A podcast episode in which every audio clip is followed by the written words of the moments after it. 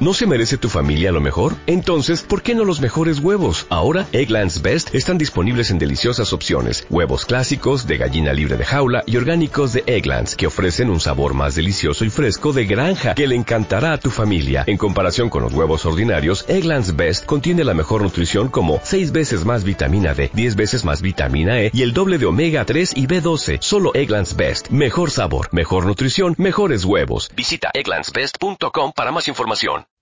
Artículo 13. Krishna, el encantador del alma. Escuchemos. Un hombre se atrae a una mujer, una mujer se atrae a un hombre, y cuando tienen relaciones sexuales, su apego a este mundo material incrementa cada vez más. Pero no es nuestro propósito dejarnos atrapar por el brillo de este mundo material. Nuestro propósito consiste en estar atraídos a Krishna. Cuando seamos capturados por la belleza de Krishna, perderemos nuestra atracción por la falsa belleza de este mundo material. En este mundo material todos están atraídos a la vida sexual. Esto es un hecho. El Srimad Bhagavatam, canto 7, capítulo 9, texto 45, dice. Yanma y Tunadi, Grihame Disukam Hitucham. Se entiende así. La felicidad, la supuesta felicidad, de la vida de casado comienza con Maituna, o sea, el intercurso sexual. Generalmente un hombre se casa para satisfacer su deseo sexual. Luego procrea niños. Luego cuando los niños están crecidos, la hija se casa con un muchacho, y el hijo se casa con una muchacha con el mismo propósito. Vida sexual, resultado. Nietos. De esta manera, la felicidad material se expande como Shri, Aishwarya Prayepsavaha. Shri, significa, belleza. Aishwarya, significa, riqueza, y Prayas, significa, niños. La gente piensa que es exitosa si tiene una linda esposa, una buena cuenta bancaria, buenos hijos, hijas, nueras, etc. Si uno tiene en su familia una hermosa esposa, riqueza y muchos niños, se supone que uno es un hombre de lo más exitoso. ¿Cuál es ese éxito? Las Shastras, las escrituras, dicen que este éxito es simplemente una expansión, del intercurso sexual, eso es todo. Nosotros podemos pulirlo de diferentes maneras, pero esta misma felicidad sexual también la tienen los cerdos. Los cerdos comen todo el día, aquí, allá, donde hay excremento, donde hay excremento, y luego tienen relaciones sexuales sin ninguna discriminación. El cerdo no discrimina si tiene relaciones sexuales con su madre, con su hermana, o con su hija. Por eso las Shastras, Dicen que estamos enjaulados en este mundo material, solo por la vida sexual. En otras palabras, somos víctimas de Cupido. Cupido, o, Madana, es el dios del sexo.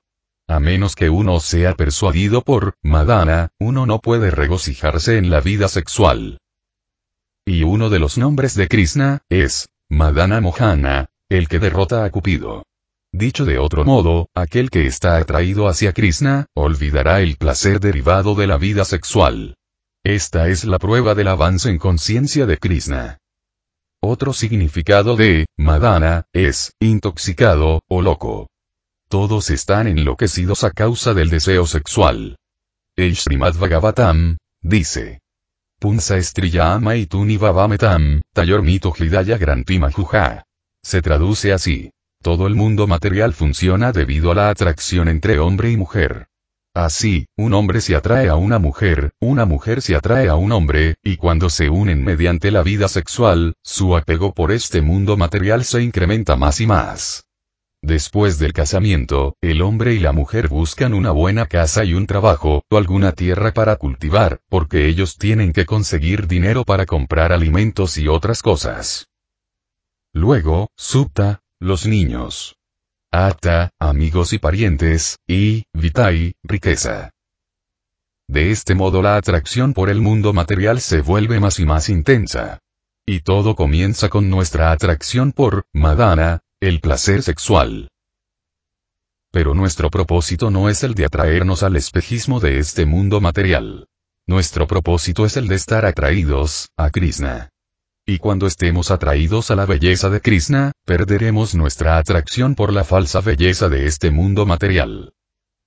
como dice Sri Yamunacharya. Yadavadhi mama cheta Krishna pada aravinde, navanava rasadamani udyatam ramtuma asit. Tadavadhi vatanari sangames martiamane, bhavati muka vikara cha. Traducción. Desde que me dedico al servicio amoroso trascendental de Krishna, realizando en él, el placer que se renueva cada vez más, siempre que pienso en el placer sexual, escupo ante ese pensamiento, y mis labios se fruncen de disgusto. De modo que Krishna, es, Madana Mohana, el conquistador de, Madana, o, Cupido. Madana está atrayendo a todos, pero cuando uno queda atraído por Krishna, Madana, es derrotado. Tan pronto como, Madana, es derrotado, nosotros conquistamos este mundo material, de otra manera, es muy difícil, como Krishna dice en el Bhagavad Gita, 7, 14. Daiviji es agunamayi, mama maya duratyaya. Mame vaye, prapadiante, mayame tamtarantite. Dice. Esta naturaleza material es muy difícil de superar, pero si uno se rinde a Krishna, y se aferra muy fuertemente de sus pies de loto y dice, Krishna, sálvame. Krishna promete. Sí, yo te salvaré. No te preocupes, yo te salvaré. Luego, Krishna dice. Kaunteya Pratiyaniji, Name Bhakta Pranasyati. Mi querido Arjuna, puedes declarar a todo el mundo, que protegeré a mi devoto, quien no tiene otro deseo que servirme. Desgraciadamente, la gente no sabe que nuestra única tarea es la de tomar refugio en los pies del loto de Krishna. Nosotros no tenemos otra ocupación. Cualquier otra tarea que hagamos simplemente nos enredará en este mundo material. La meta de la vida humana es escaparse de las garras del mundo material. Pero como dice, el Bhagavatam. Nate vidu gatin hi vishnum. Se traduce así. La gente no sabe que la última meta de la vida es comprender a Vishnu, o sea el Señor Krishna. Por lo tanto es muy difícil que la gente se vuelva consciente de Krishna en esta era. Sin embargo, Chaitanya Mahaprabhu, nos ha ordenado distribuir este conocimiento por todo el mundo. De manera que intentémoslo. Incluso si la gente no toma nuestra instrucción, eso no es una descualificación para nosotros. Nuestra única cualificación es tratar lo mejor que podamos. Maya, la ilusión, es muy fuerte. Por lo tanto sacar a las entidades vivientes fuera de las garras de, Maya, no es una cosa muy fácil. Mi Guru Maharaj, tuvo muchos templos en toda la India, y a veces él decía, si vendiendo todos estos templos yo pudiese hacer que un hombre se torne consciente de Krishna, mi misión sería exitosa. Él solía decir eso. Nuestro propósito no es construir grandes, grandes edificios, aunque a veces sea necesario para difundir la conciencia de Krishna y para darle refugio a la gente. Sino que nuestra principal ocupación es la de dirigir hacia Krishna los rostros de las almas condicionadas confundidas. Ese es nuestro propósito principal. Por lo tanto, Bhaktivinoda Thakur y otros Vaishnavas nos han aconsejado ser cuidadosos acerca de construir muchos grandes templos, porque nuestra atención puede desviarse hacia cosas materiales. En otras palabras, nos podemos olvidar de Krishna. Por supuesto, últimamente nada es material. Pensar que algo es material es simplemente una ilusión. Realmente, no existe nada sino espíritu. ¿Cómo puede haber algo material? El Señor Supremo, es el Espíritu Supremo y, ya que todo proviene de Él, lo que llamamos energía material, también está viniendo de Él, y, en última instancia es espiritual. Pero la dificultad radica en que en este mundo material, la energía inferior de Krishna, existe la posibilidad de olvidar a Krishna. La gente se ocupa en tantas actividades, podemos ver esto en los países occidentales, y están inventando tantas comodidades modernas, pero el resultado es que están olvidando a Krishna. Esto es material, este olvido de Krishna. Realmente no existe nada excepto Krishna y sus energías. Como dice, Narada Muni.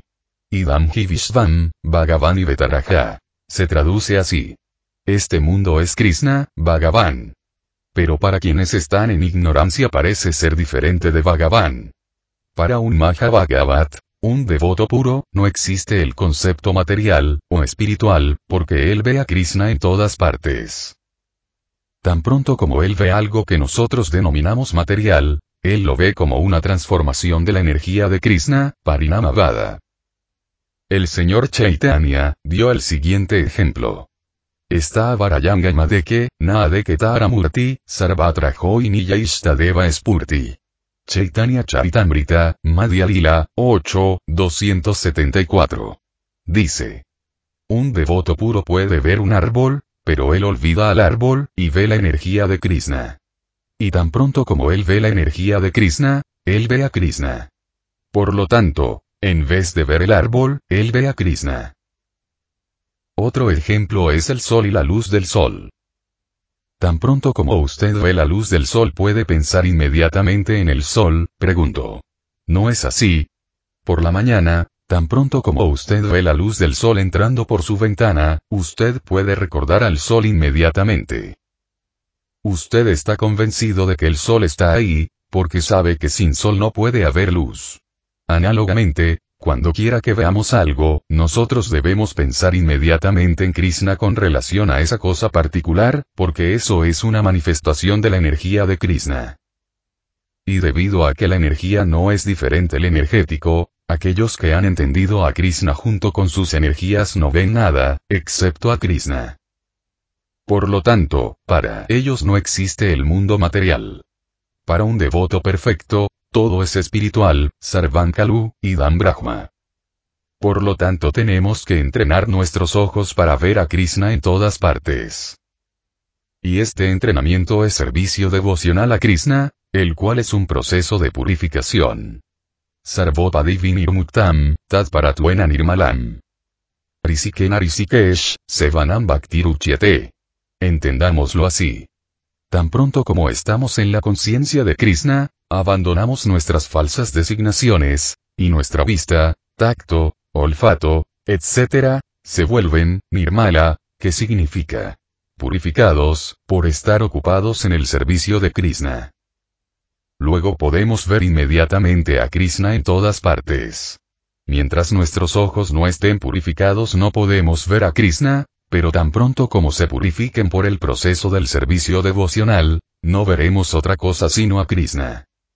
Por eso, Cupido es uno de los agentes de la energía material ilusoria, pero si estamos perfectamente ubicados en la conciencia de Krishna, Cupido no puede atravesar nuestro corazón con sus flechas, no es posible. Un buen ejemplo es, Haridas Thakur. Cuando, Haridas Thakura, era joven, una joven prostituta bien vestida se le acercó a medianoche, y le reveló su deseo de tener relaciones con él. Haridas Thakur dijo, Sí, siéntate por favor. Yo satisfaré tu deseo, solo déjame terminar de cantar Hare Krishna. Tan solo vean. A medianoche frente a Haridas Thakur, hay una muchacha hermosa proponiéndole tener relaciones sexuales.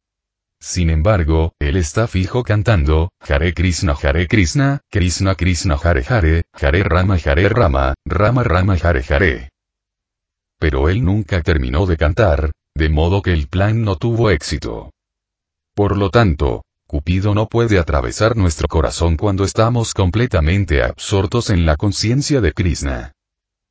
Puede que haya miles de mujeres hermosas delante de un devoto, pero ellas no pueden perturbarlo, él las ve como energías de Krishna.